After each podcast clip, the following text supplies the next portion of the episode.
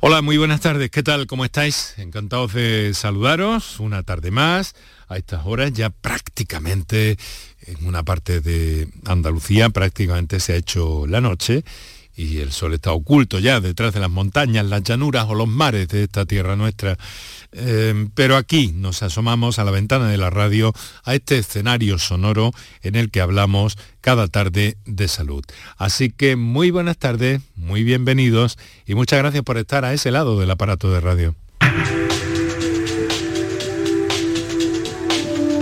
Canal Sur Radio te cuida. Por tu salud. Por tu salud con Enrique Jesús Moreno. Yo no puedo evitar tener que hablar a esta hora de la tarde para despedirme públicamente de mi compañero, pero sobre todo amigo Carmelo Villar. Sé que habéis estado durante todo el día escuchando que hemos perdido a, Carmelo después de casi un año de enfermedad y de pelea. Él eligió en las últimas eh, semanas trasladarse a su tierra natal, eh, que nunca perdió de referencia, Almería. Y sabéis que voy a decir algo que, me parece que no he oído en todo lo que hemos escuchado en el día de hoy de Carmelo. Carmelo, eh, además de todo lo que se ha dicho, era un buen tío que cuando estabas pasando por un mal momento profesional, te ayudaba a, subir la cuesta que tenías por delante. O si te habían relegado por X circunstancias de la vida a una posición de sombra, pues intentaba hacer todo lo posible para que se te fuera visibilizando. Y eso a mí me ha ocurrido como me ha ocurrido, tengo que contarlo. Disculpar esta intromisión. Adiós Carmelo, un beso.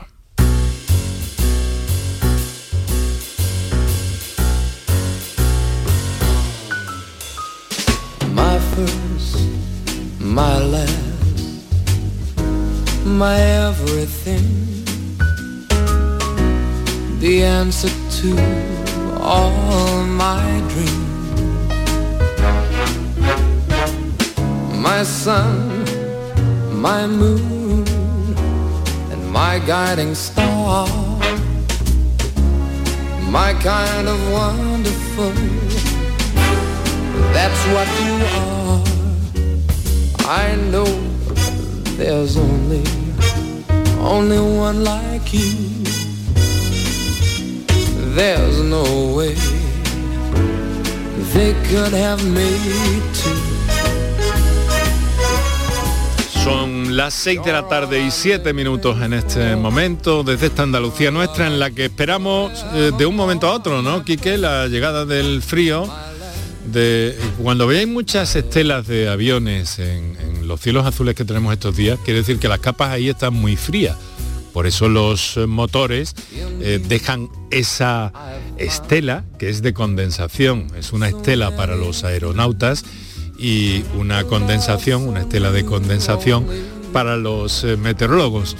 Eso quiere decir que ahí hace frío y que ese frío, tarde más, tarde menos, ¿no, Quique? Va a bajar y va a llegar y va a llegar desde arriba, pero porque ha venido antes desde otro sitio. Pero lo mejor, lo mejor, lo mejor es que va a llover.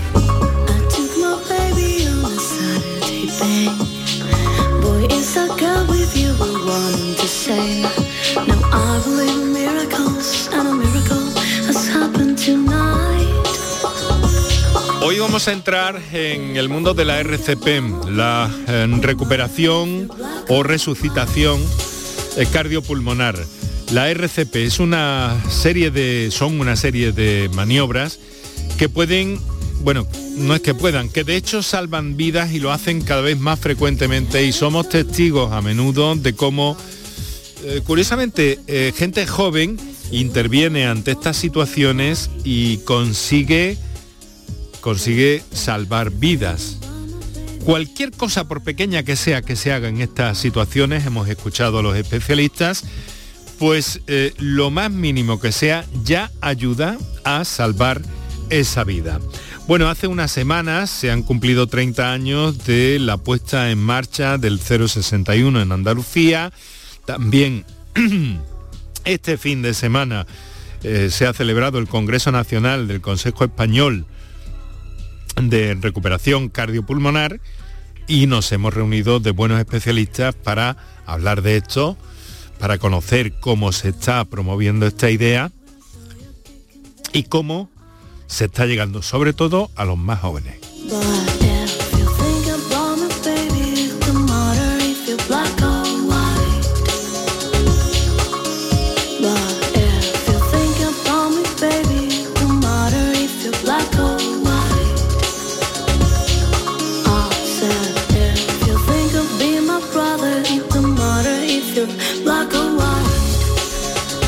Estés donde estés a esta hora de la tarde en Andalucía, eh, queremos hablar de todo esto, queremos escuchar tus eh, testimonios, tus experiencias y queremos también que cualquier duda que surja a lo largo de la, eh, del programa de hoy, pues nos llames con tranquilidad las líneas que siempre, siempre, siempre tenemos preparadas. Para contactar con nosotros puedes hacerlo llamando al 95 50 56 202 y al 95 50 56 222 o enviarnos una nota de voz por WhatsApp al 616 135 135 por tu salud en Canal Sur Radio.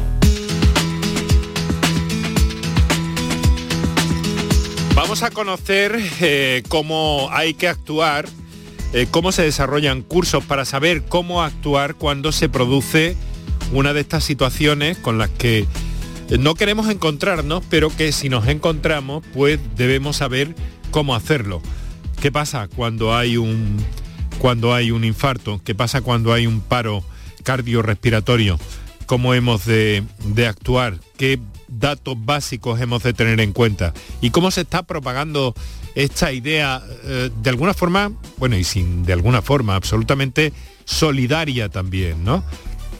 Pero que, que nos ayuda y que nos puede ayudar a nosotros como eh, personas, naturalmente a quien haya podido sufrir una de esas complicaciones y desde luego a, a nuestra sociedad para, para engrandecerla y esa tarea de formación se lleva a cabo desde el 061, desde hace pues una buena cantidad de años, porque siempre ha habido, siempre ha habido eh, por parte de los profesionales eh, sensibilidad para transmitir, para trasladar esto a la población. Contamos con el doctor Fernando Ayuso, Fernando, muy buenas tardes. Muy buenas tardes, Enrique. Encantado de estar aquí. Muchas gracias por estar con nosotros en el estudio Luis Paquero de Canal Sur Radio. Y tenemos también, tenemos también a eh, pues bueno, otro representante del 061, en este caso director provincial de Sevilla, porque Fernando Alonso es gerente del 061, Centro de Emergencias Sanitarias.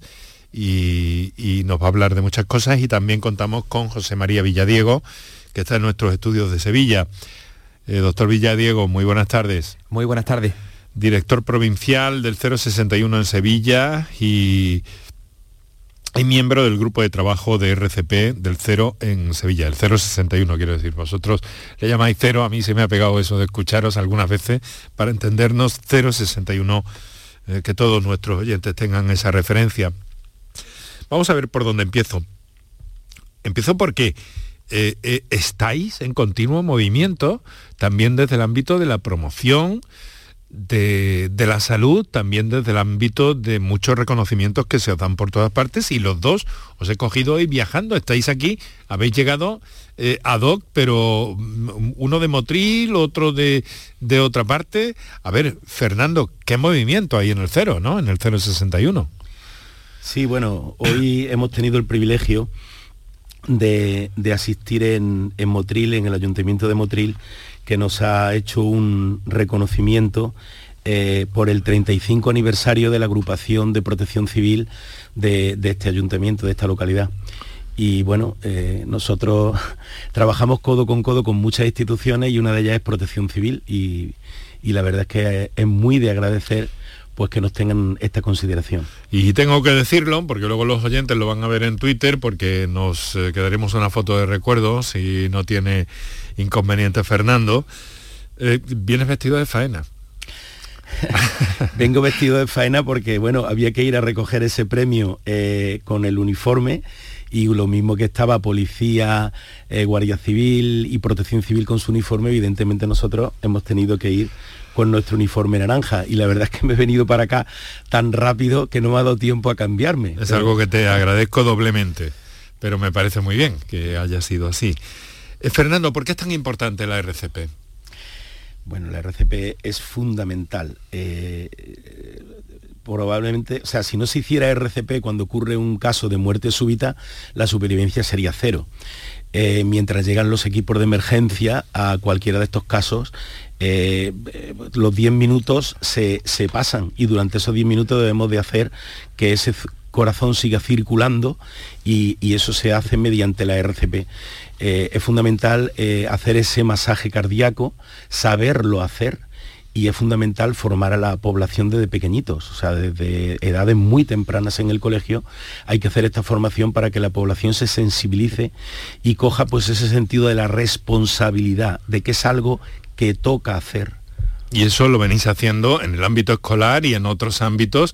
Empezó esta motivación con las, eh, con las fuerzas de orden público, si no me equivoco, eh, con, con la policía local, con la policía nacional. Eh, luego se hizo extensivo a otras cuestiones y habéis llegado a los colegios desde hace mucho tiempo ya y con muy buena con muy buenos resultados. Sí, en los últimos nueve años eh, hemos formado a, a más de 120.000 ciudadanos. Eh, esto, bueno, el día un poco en el que se celebra esto es el Día Internacional de la, de la RCP, que es el 16 de octubre, y este año concretamente formamos en todas las capitales de provincia al unísono a más de 15.000 escolares. Eh, es algo pues que bueno, se hace por ese compromiso social que nuestro servicio y nuestros profesionales siempre, siempre han tenido y como te comentaba antes es, fundamental hacerlo. Maniobras de eh, reanimación. Esto lo vimos también en un vídeo recientemente, hace algunos años, de forma mm, muy divertida y muy gráfica también, ¿no? Pero es cierto que, que, ante una situación de este tipo eh, debemos hacer dos cosas. Lo primero, llamar al 061. E inmediatamente eh, seguir porque ya estáis haciendo algo que va un poco más allá. Personas que no están especialmente formadas le dais instrucciones sobre la marcha para que puedan atender a esa persona que ha sufrido un paro. Esto me parece importantísimo. Es muy importante eh, saber detectar desde el Centro Coordinador de Urgencia y Emergencia 061 que estamos ante una supuesta parada cardiorrespiratoria. Entonces, los gestores telefónicos, los, teleoperadores, eh, que están formados para poder eh, orientar a cualquier ciudadano que llame para que inicie maniobras de RCP telefónica, que se llama. Eh, de esta manera, mm, cualquiera que no sepa hacerlo, pues se le guía, se le orienta mm, para cómo debe hacer ese masaje cardíaco, esas compresiones torácicas y el ritmo que lleven de llegar de llevar. Y estos gestores eh, de emergencias acompañan a esa persona, a ese testigo de la parada, hasta que llega el equipo de emergencia. Y mm, claro, ahí es donde interviene pues eh, la, cantidad de personas eh, que puedan haber tenido acceso a uno de estos cursos, que haya refrescado. A mí me tocaría refrescar un poco, porque ya lo hice hace, hace bastante tiempo, el, el último. Eh, pero claro, ahí es donde interviene, eh, eh, pues bueno, ese conocimiento, ¿no? Mm, que si alguien lo tiene previamente, pues puede dar mucho. doctor Villadiego, mm, que es el, miembro del grupo de trabajo de, de, RCP 061 en Sevilla, además de director provincial del 061. Vamos a ver, la importancia de actuar mm, incluso haciendo algo ya tiene validez, ya puede suponer vida a, medio, a corto plazo, ¿no? Efectivamente. Eh, hay dos cosas fundamentales que, así lo demuestra la evidencia. ¿no?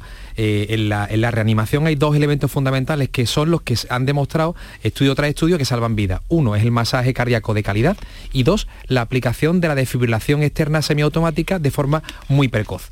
Esos dos elementos combinados hacen que aumentemos casi un 30% la supervivencia de a, pacientes a los que se le aplican estas técnicas correctamente frente a los que no se les aplica las técnicas correctamente.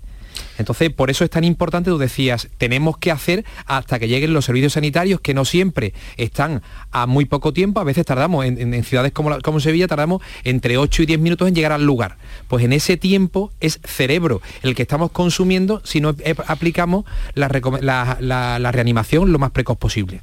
Para que nuestros oyentes se hagan una idea, las estadísticas que he venido consultando me hablan de 1.199 que proceden del 061, 1.199 eh, pacientes con, paro, con parada cardiorrespiratoria, con indicación de maniobras de reanimación y soporte vital avanzado posteriormente, eh, que son muchos casos al año. Efectivamente, estamos hablando de prácticamente en Andalucía estamos teniendo eh, casi tres, cuatro paradas diariamente. De hecho, me gustaría, eh, porque, porque viene muy bien al caso que hoy hemos tenido en Sevilla una, de un taxista en, plena calle que ha tenido una parada cardíaca provocada por un infarto, bueno, ha tenido un accidente pequeño, eh, afortunadamente había una persona que era un sanitario que ha iniciado las maniobras, ha pedido un desfibrilador, ha aplicado la desfibrilación a este paciente y ahora mismo está vivo en el hospital después de recibir eh, un cateterismo para arreglar su problema cardíaco. Entonces, esto pone en evidencia de lo importante que es esa actuación precoz hasta que llegan los servicios sanitarios, ¿no? Sacamos el tema de los desfibriladores, ¿qué os parece? Porque también en este sentido se, ha avanzado, ¿no, doctora Ayuso? Sí, claro que se, ha avanzado y se sigue avanzando. Eh, precisamente eh, nuestro congreso del Consejo Español de RCP que hicimos la semana pasada en Málaga, se hizo en Málaga como ciudad que de alguna manera está abanderando el avance en, la implantación en espacios públicos de, desfibriladores semiautomáticos. En, el municipio de Málaga hay actualmente implantado alrededor de mil desfibriladores en espacios públicos. Probablemente sea la ciudad de Europa que más desfibriladores tiene implantados. Mm. Eh, en Andalucía tenemos alrededor de 5.000 desfibriladores semiautomáticos en espacios públicos y lógicamente es algo pues, que hay que seguir implementando. Es fundamental, como decía Chema, eh, que además de dar ese soporte vital básico, esa RCP básica, llegue un desfibrilador cuanto antes y que haya un ciudadano pues que lógicamente lo sepa usar.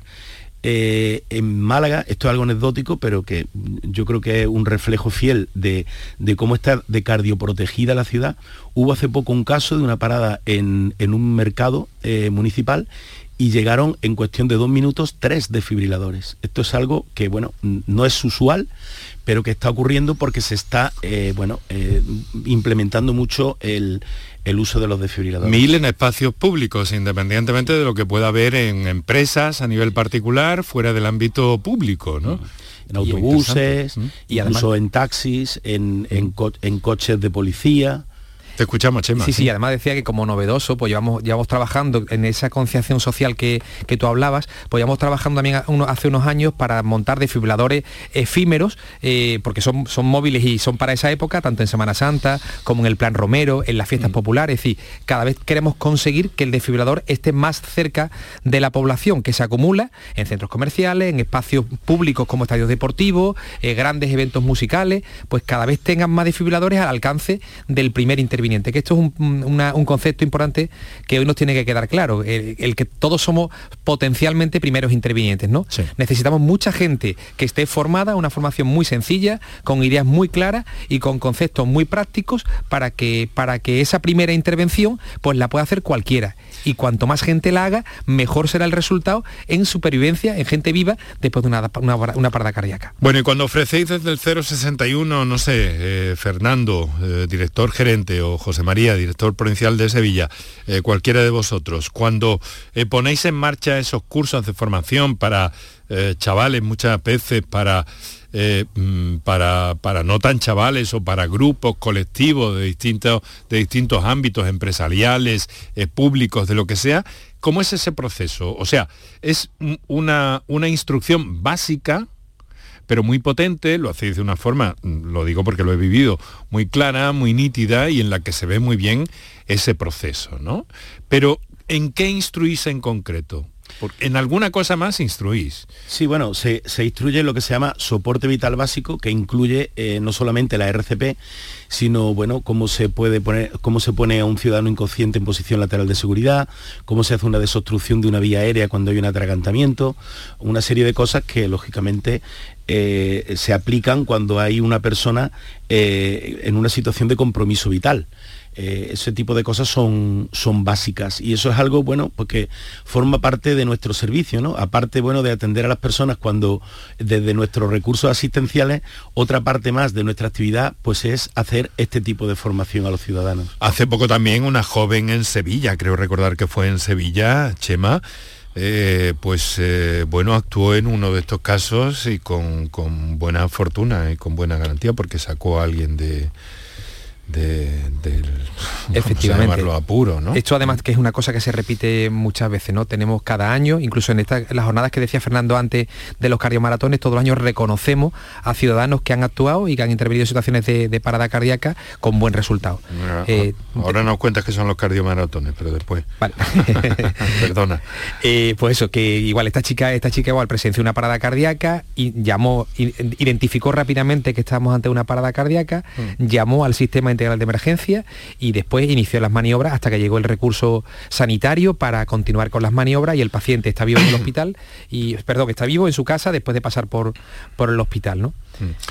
Eh, lo- Nos he querido preguntar por todo esto y Fernando nos has hablado de, de- de las maniobras cuando se trata de un caso de atragantamiento, porque hemos sabido esta tarde, hace apenas un par de horas, que ayer murió una señora que era hermana de, de Rodrigo Rato, el que fuera eh, ministro y vicepres- vicepresidente de- del gobierno, que eh, pues eh, murió ayer tarde, se ha conocido hoy, ocurrió el hecho ayer tarde, de forma inesperada después de atragantarse con un trozo de zanahoria mientras estaba almorzando con unos amigos en un, en un restaurante. Llama la atención, un restaurante mm, debería, Fernando, eh, tener a alguien entrenado para actuar en situaciones de este tipo, ¿no? Hombre, claro, eh, debería, debería de, estar instruido cualquier camarero, cualquier persona que, bueno, que, que trabajara en cualquier restaurante. Eso debería de ser algo pues, que debería de, de hacerse. Eh, son maniobras muy sencillas. O sea, aparte de llamar al 061 para que vaya hacia el lugar, lo primero de todo, pues eh, simplemente hay que- animar a esa persona a que tosa si no ha perdido la conciencia. Eh, hay que empezar aplicando cinco golpes en la espalda entre media de las dos escápulas, cinco golpes secos. Escápulas y- son y los piquitos de, la, de, la- de los homóplatos, ¿no? Sí, o las paletillas, O las como se paletillas, llama eso es.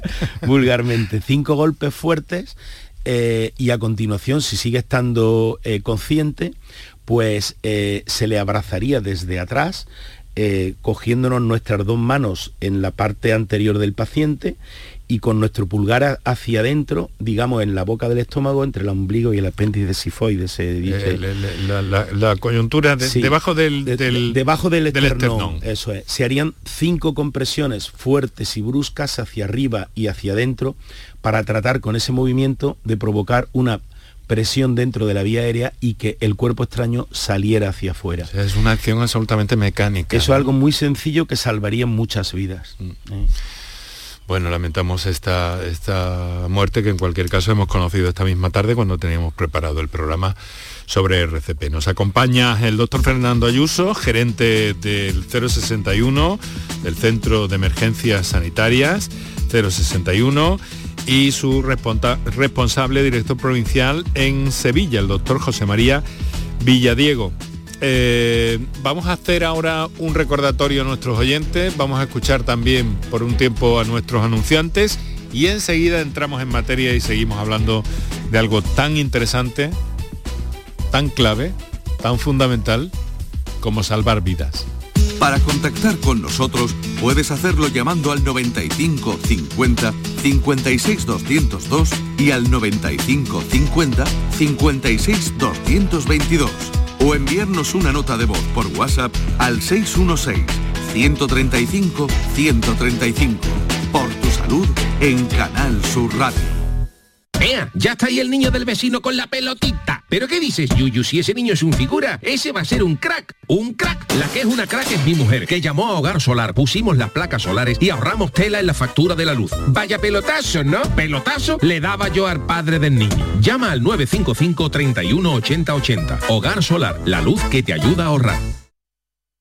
Aquadeus, ahora más cerca de ti, procedente del manantial Sierra Nevada, un agua excepcional en sabor, de mineralización débil que nace en tu región. Aquadeus Sierra Nevada es ideal para hidratar a toda la familia y no olvides tirar tu botella al contenedor amarillo. Aquadeus, fuente de vida, ahora también en Andalucía. En noviembre, Black Friday Social Energy. ¿Quieres descuentos de 200 euros en tu instalación o prefieres un cheque regalo en el corte inglés o Amazon? Ilumina tu hogar noche y día consumiendo tu propia energía. Encuentra la solución que mejor se adapte a tus necesidades en el 955 44 11 11 o socialenergy.es. Financiación ofrecida por Banco CTLM. La revolución solar es Social Energy. Mano de santo limpia la ropa, mano de santo limpiar salón, mano de santo y en la cocina, en el coche, en el watercloak, mano de santo para el hotel, mano de santo para el taller, mano de santo te cuida, mano de santo te alegra la vida, mano de santo, mano de santo, ponte a bailar y no limpies tanto, mano de santo, mano de santo, ponte a bailar y no limpies tanto. Seguramente el mejor desengrasante del mundo. Pruébalo. Los romeros de Alanís te ofrecen el regalo perfecto estas navidades. Jamón, paleta, caña de lomo, lomito, así como una amplia variedad de lotes navideños para familiares o empleados. Entra en shop.losromerosdealanís.com y no te quedes sin el auténtico ibérico de la Sierra Morena de Sevilla. De nuestras dehesas a tu mesa. Los romeros de Alanís. Empresario o autónomo, si has aumentado tu plantilla fija desde el 1 de abril con contrataciones indefinidas o fijos discontinuos, puedes beneficiarte de hasta 6.600 euros por cada persona trabajadora contratada. No pierdas esta oportunidad y solicita tu ayuda hasta el 2 de diciembre. Infórmate en el teléfono 012 o en la web de la Consejería de Empleo, Empresa y Trabajo Autónomo, Junta de Andalucía. Miles de familias necesitan tu solidaridad para poder comer. Colaborar con los bancos de alimentos es tan fácil como donar en la caja de tu supermercado. Elige la cantidad que quieres donar y la convertiremos íntegra en los alimentos que más se necesitan. Donar en caja no tiene desperdicio. Súmate a la gran recogida, del 25 de noviembre al 6 de diciembre. La mañana de Andalucía con Jesús Vigorra es tu referencia informativa de las mañanas de Canal Sur Radio. Desde bien temprano, desde las 6 de la mañana, te cuento toda la información de cada día, las cosas que te interesan y que te afectan. Analizamos la actualidad en la tertulia, te ayudamos con tus problemas y buscamos el humor y el entretenimiento que te gusta. Ya ves, lo mejor para nuestra gente. La mañana de Andalucía con Jesús Vigorra. De lunes a viernes desde las 6 de la mañana. Más Andalucía, más Canal Sur Radio. Enrique Jesús Moreno. Por tu salud en Canal Sur Radio. Para contactar con nosotros puedes hacerlo llamando al 95 50 56 202 y al 95 50 56 222 o enviarnos una nota de voz por WhatsApp al 616 135 135. Por tu salud en Canal Sur Radio.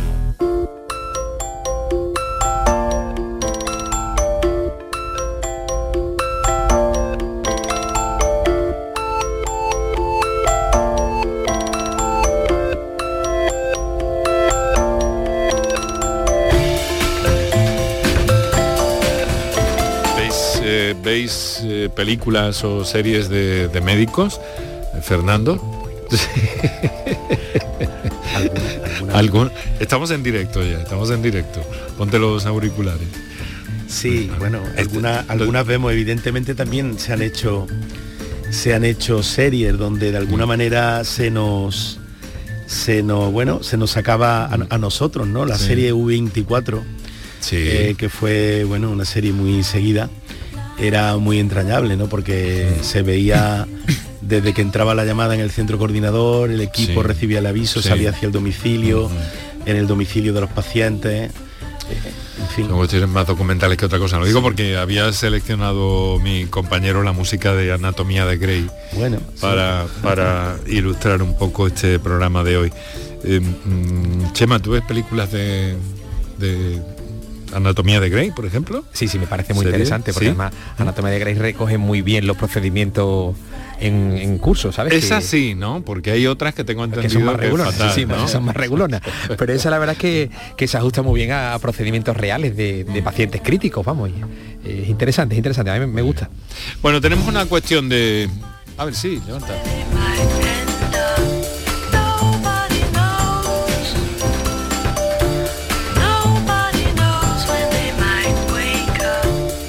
Tenemos 25 minutos para las 7 de la tarde. En el- los últimos 10 minutos del programa aproximadamente vamos a hablar de enfermedades raras o más bien de herramientas de diagnóstico de las enfermedades raras y del cribado neonatal, que hay novedades en este sentido que nos va a comentar luego el doctor Miguel Ángel Calleja, bueno, el doctor en farmacia, es farmacéutico del hospital, Hospital Universitario Virgen Macarena. Ahora lo que tenemos es una preguntita que mira, puede venir muy bien. Buenas tardes. Quisiera saber si hay alguna página web o aplicación móvil para informarnos en caso de urgencias. Gracias. Bueno, pues eso lo tiene muy sencillo, director gerente. Bueno, en, en la página web de nuestro servicio, que es www.epes, que bueno, el nombre de, nuestra, de nuestra eh, empresa pública antigua, epes.es, eh, hay un apartado donde hay bueno todo tipo de, instrucciones sobre primeros auxilios y cómo y cómo actuar. Bueno, ¿hacia dónde van? Porque bueno, creo también que España, eh, José María, tiene algunas, eh, algunas particularidades, ¿no? Porque mm, también somos mm, buenos en esto, ¿no? A la hora de aprender, a la hora de que de que nos enseñen y parece ser que en otros que en otras culturas no lo son tanto, ¿no? Efectivamente, yo creo que, que España ha, ha hecho bien los deberes en, los últimos, en las últimas décadas y, y se ha planteado el hacer una formación masiva a la, a la- a la población. Y bueno, lo que decía al principio Fernando, ¿no? que, que estamos consiguiendo buenas tasas de implicación de la población general, que son escasas todavía, pues es cierto, porque tenemos que llegar a que en los colegios sea obligatoria la formación en, en soporte vital básico y reanimación cardiopulmonar y, y tendremos que llegar a muchos más otros colectivos, ¿no? Pero vamos en buen camino, si nos comparamos con la media europea, pues estamos por encima en, en ciudadanos formados anualmente. O sea que, que entonces vamos bien en esto, en esto sí vamos bien, ¿no? En el fútbol veremos a ver qué pasa. También, hombre, también vamos allí. Soy optimista, ¿no? Vale, pues muy bien, más vale, más vale, más vale que lo contemplemos así de momento, que no tiene una mala posición España. Bueno, eh, hay una cosa eh, importante también eh, que, que- que a mí me gustaría que nos, eh, que nos eh, contarais, porque eh, el está el tema de los desfibriladores por una parte, pero está la medicina de urgencias y algo que se está empezando a llamar urgenciólogos, que yo no sé si, si vosotros en vuestro trabajo sois urgenciólogos o hay en cualquier caso, digamos que una, eh, una especialidad que no está todavía definida como tal, ¿no? Y ese aspecto también me gustaría, me gustaría verlo, Fernando. Sí, bueno, eh, el ámbito de la urgencia y emergencia es un ámbito muy complejo porque se, se puede llegar a atender eh, cualquier paciente de cualquier edad, de cualquier patología y situaciones complejísimas en ambientes hostiles, como puede ser una atención a un incidente de múltiples víctimas y una gran catástrofe. Entonces eso necesita de una formación muy, muy, muy específica y una formación muy completa, que eso pues solo se da cuando existe una especialidad, que es la especialidad de medicina de urgencia y emergencia, que en nuestro país existe en el ámbito militar, pero todavía no existe en el ámbito civil. Entonces, bueno, es una asignatura pendiente que yo espero que pronto pues podamos tenerla en España para el ámbito civil también. O sea, ¿y eso en otros países como está, Fernando?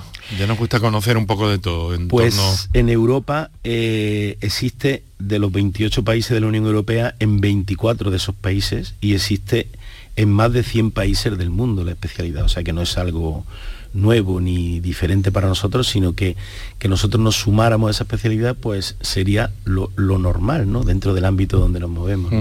Y en ese sentido, Chema, ¿hay alguna iniciativa o cómo están, cómo están las cosas?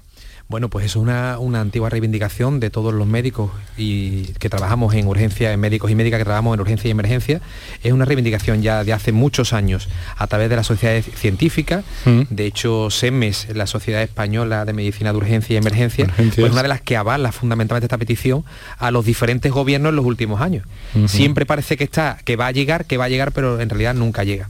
Y yo me gustaría un poco redundar lo que decía Fernando, daros cuenta que, que al final la urgencia y la emergencia es la puerta de entrada en un porcentaje altísimo al sistema público de salud, público y privado, vamos, me da igual. Pero que es verdad que somos la puerta de entrada, el médico, el médico de urgencia, ¿no? Con unas particulares muy, muy específicas. Ujú. Sí, pues vamos a... Sí, Kiko, vamos a escuchar a alguien que nos ha telefoneado que quiere manifestarse sobre todo esto que estamos hablando y compartiendo aquí con los doctores Fernando Ayuso y José María Villadiego. eh, y que yo no sé si está preparada ya. Podemos escuchar a Agustín, que nos llama desde Sevilla. Vamos a intentarlo. Agustín, ¿está ahí? Hola, buenas tardes. Muy buenas tardes. ¿Qué pasa, amigo? ¿Qué hay? Buenas tardes. Enhorabuena por el programa que tenéis que nos ayuda a todo el mundo y en mucho. Bueno, pues muchas gracias a nuestros invitados que son tan amables de, de- de tener toda la jornada eh, por ahí fuera, de viaje y demás, y de venirse a la radio para haceros llegar todas estas cosas a los andaluces. Cuéntanos, Agustín. Pues mire, mi pregunta era relativa a si hay algún tipo de formación voluntaria, porque están preguntando que todavía es- todavía tenía que haber más. Pero y los que nos gustaría formarnos voluntariamente, yo por ejemplo, yo estoy concienciado, tengo niños chicos, normalmente estoy en obra porque yo soy fontanero y hombre, yo eh, al final es lo que estamos hablando, esto, esta formación nunca está de más.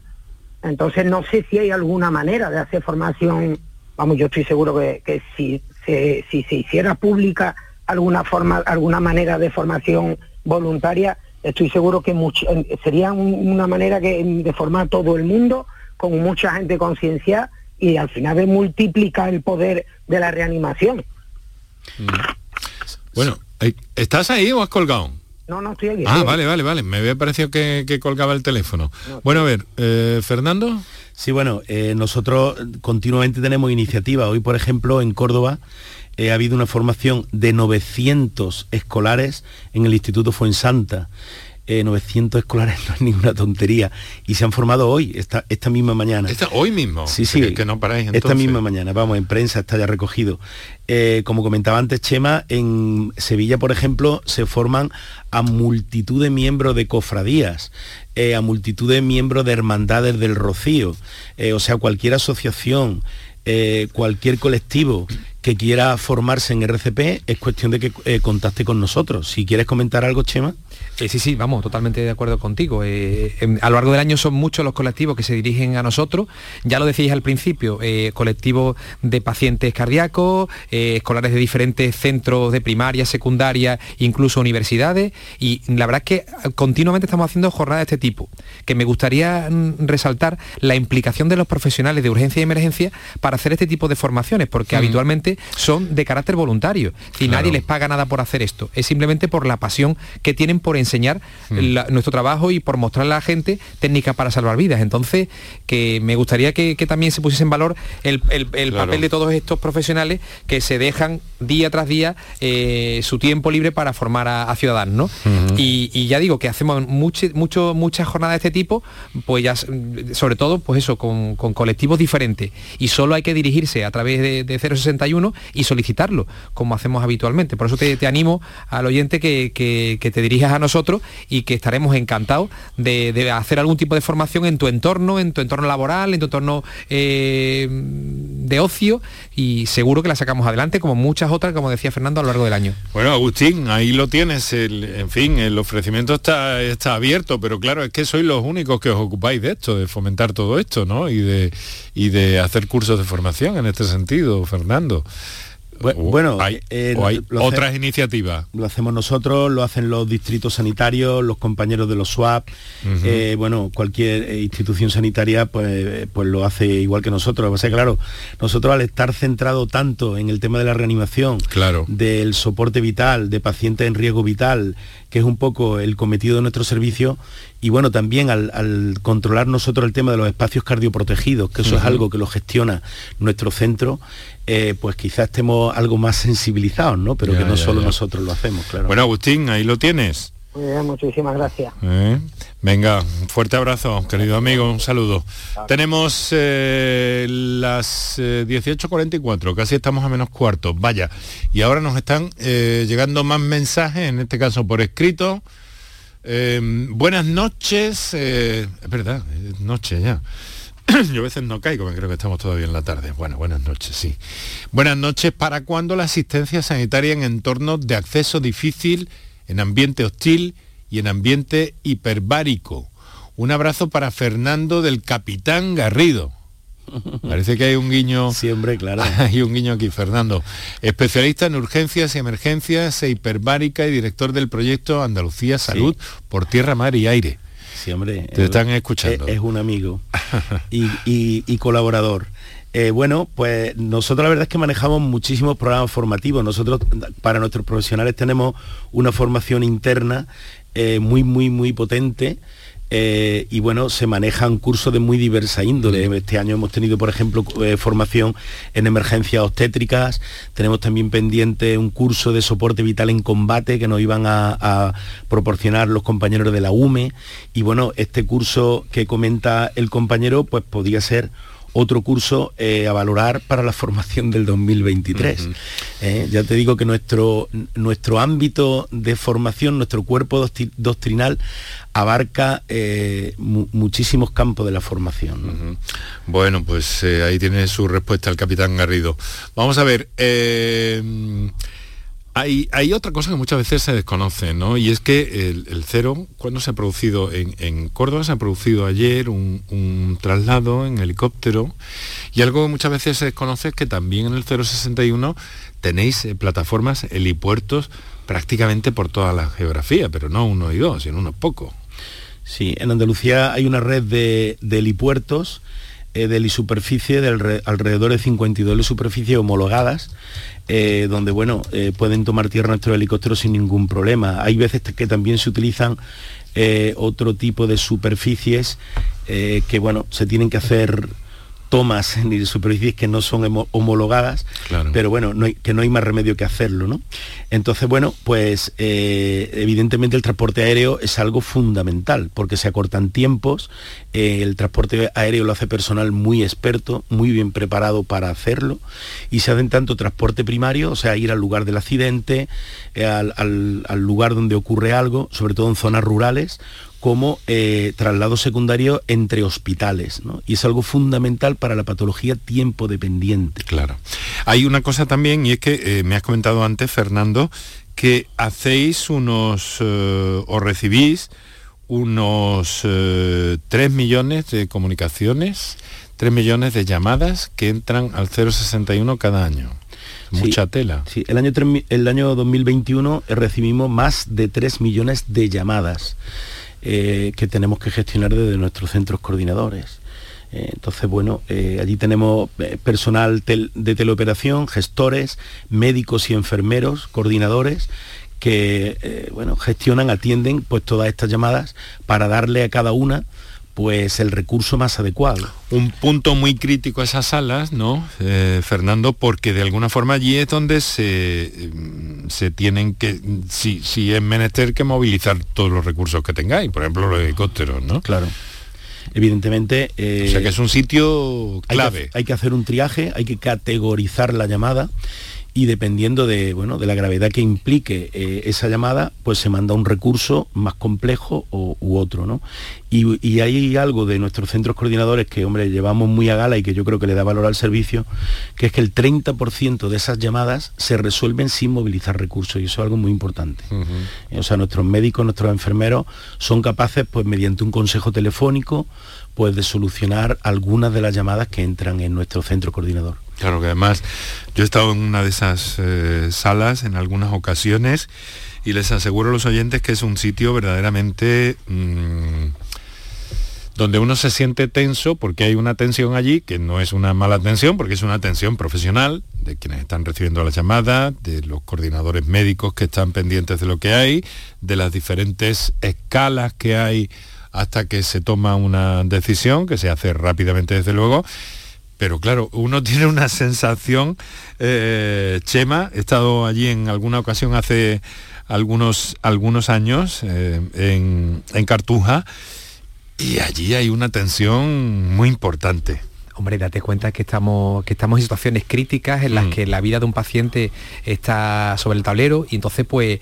evidentemente tenemos que tomar decisiones de forma rápida y además que sean certeras, ¿no? Mm. Yo sí me gustaría también que, que- que- que hablemos un poco del papel que juegan los gestores telefónicos, que realmente son los que hablan con los usuarios y en ese interrogatorio de preguntas, prácticamente en los primeros minutos, en, prácticamente en el primer minuto, se toma la decisión del recurso que se va a enviar. Claro. Lo que pasa que después continúan el interrogatorio de preguntas para dar, para un poco más, aportar más información al equipo sanitario que se dirige al lugar. Ajá. Entonces muchas veces la- la- los usuarios se desesperan porque les hacemos muchas preguntas, pero esas preguntas simplemente lo que hacen es intentar aportar mucho más información de la situación del paciente, la situación previa, lo que está ocurriendo, lo- la medicación que toma, pero todo eso simplemente lo que hace es complementar la decisión, la decisión ya tomada. Entonces, lo- en el, prácticamente en los primeros dos minutos, minuto, dos minutos, se toma la decisión del recurso que se va a enviar. Lo decía Fernando, se categoriza la llamada, se le da una prioridad y en función de la prioridad se asigna el recurso, UBI móvil, un helicóptero, una ambulancia, un consejo, pero sí es cierto que todo eso eh, no retrasa la, todas las preguntas no retrasa la asistencia. Eh, Fernando, estamos terminando, pero me gustaría que nos explicaras eh, mm, brevemente, por favor, pero yo sé que también tengo, tengo que hacerte la pregunta. Vuestro trabajo durante la pandemia, confinamiento, ¿cómo ha sido? Porque a priori se plantea duro, ¿no? Sí, eh, muy, muy duro. Eh, sobre todo al principio, donde había un gran desconocimiento, eh, donde nos bombardeaban con protocolos un día tras otro, donde teníamos una especie de inseguridad.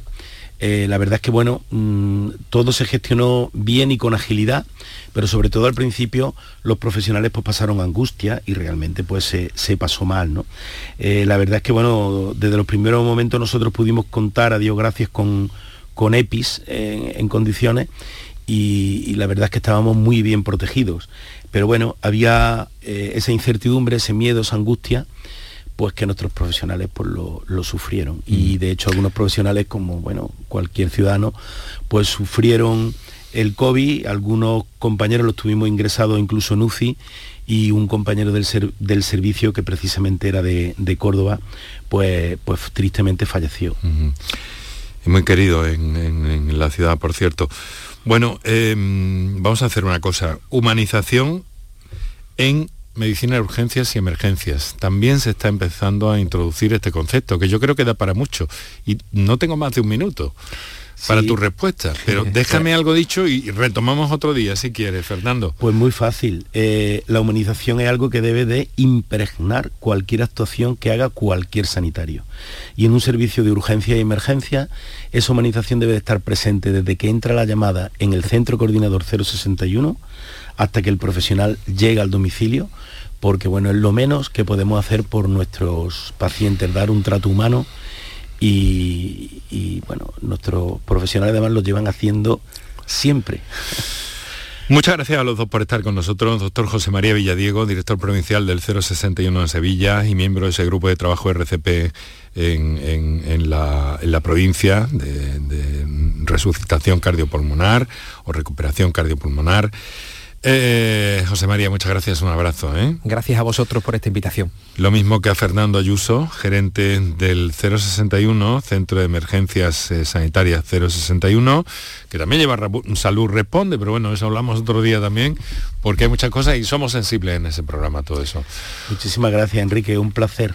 Mm, seguimos insistiendo con todo esto, ¿eh? y ya saben, asómense a la página de, de momento EPES, hasta que cambie la nomenclatura, de momento EPES.es, que hay información, consejos bien interesantes para saber por dónde va esto, de esta ayuda que puede ser vital, clave para, para personas en un mal momento. Muchas gracias a los dos, hasta la próxima. Por tu salud. Escucha Canal Sur Radio. Quería recordaros que esta temporada, La Mañana de Andalucía, el club de los primeros de Canal Sur Radio, tiene un nuevo número de WhatsApp. A él me podéis enviar vuestros audios para contarnos qué haces tan temprano, en qué trabajas, a dónde vas. Anota 616 161 161. Primerizas, primerizos, os espero. La mañana de Andalucía. El club de los primeros de Canal Sur Radio con Charo Padilla. De lunes a viernes desde las 5 de la mañana. Más Andalucía, más Canal Sur Radio. Sevilla. Canal Sur Radio. Pero Pepe, Carmen, qué guapísimos estáis. Tenéis la piel perfecta. Sí, hemos ido a Clínica Doctor Ortiz y nos ha aconsejado lo mejor para los dos. Nos han transmitido seguridad y confianza. Son muy completos. Tratamientos de arrugas, rellenos faciales, láser, cirugía plástica, injertos capilares, ginecología. Pide tu cita gratuita en Clínica Doctor Ortiz y siéntete segura en tu clínica estética de confianza. Pacientes reales, belleza natural. ¿Buscas una fibra óptica que te dé más? Telecable Andalucía es tu operador local de confianza. Telecable. Fibra de 300 megasimétricos por solo 14,90 euros al mes y línea ilimitada de 24 gigas por 10,90. Contrata en Telecable Andalucía. Somos punto de venta oficial de Xiaomi. Telecable Andalucía. Conecta con lo que realmente importa. HLA Santa Isabel pone a tu disposición la unidad de traumatología y ortopedia especializada en pediatría, columna, hombros y codo, muñeca y mano, cadera, rodilla, tobillo y pie. Con guardias localizadas las 24 horas y los últimos tratamientos en prótesis. Consúltanos en el 954-570004 o en Luis Montoto 100. HLA Santa Isabel, contigo cuando más nos necesitas. Si necesitas recuperarte de una operación de cadera, rodilla o cualquier otro proceso médico, en Vallesol podemos ayudarte. Contamos con profesionales que te ayudarán a recuperarte más rápido y llevarán un estrecho seguimiento de tu evolución. Y todo ello sin desplazamientos innecesarios y por mucho menos de lo que imaginas. Infórmate en el 924 24 25 o en vallesol.es. Vallesol, la residencia que te mereces. Film Symphony Orchestra presenta Krypton, un impresionante espectáculo musical basado en las bandas sonoras de tus héroes y superhéroes favoritos. Superman, Spider-Man, Capitán América, Iron Man, El Último Moicano, Braveheart y muchas más. 18 de diciembre, Fibes. Krypton, ya a la venta en filmsymphony.es. Vigésimo Mercado del Queso Artesano. Del 3 al 6 y del 8 al 11 de diciembre en el pabellón ferial de Aracena te esperan queserías de toda España para que puedas degustar y comprar los mejores quesos elaborados de forma tradicional en nuestro país. Un entorno incomparable y un sabor único te esperan en Aracena. Aracena, la ciudad de la gruta y de otras muchas maravillas. Organiza Ayuntamiento de Aracena. Es un mensaje de la Consejería de Agricultura, Pesca, Agua y Desarrollo Rural de la Junta de Andalucía.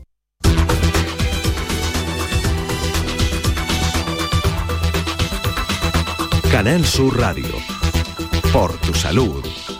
Bueno, estamos muy cerquita de las 7 de la tarde. Ya hemos estado hablando básicamente o al hilo de la RCP de algunas otras cosas, pero no nos queremos dejar eh, pasar, ni mucho menos. Este era un tema importante, pero queremos al menos señalar para, para profundizar en ello otro día, pues un una actividad que ha tenido lugar esta mañana en el Parlamento de Andalucía y que tiene que ver con, con la medicina. Ha sido una convocatoria del Observatorio Legislativo de Enfermedades Raras y Medicamentos Huérfanos. Ahí ha estado alguien que no es la primera vez que está con nosotros en el programa, Miguel Ángel Calleja, que es farmacéutico del Hospital Macarena de Sevilla. Miguel Ángel, muy buenas tardes.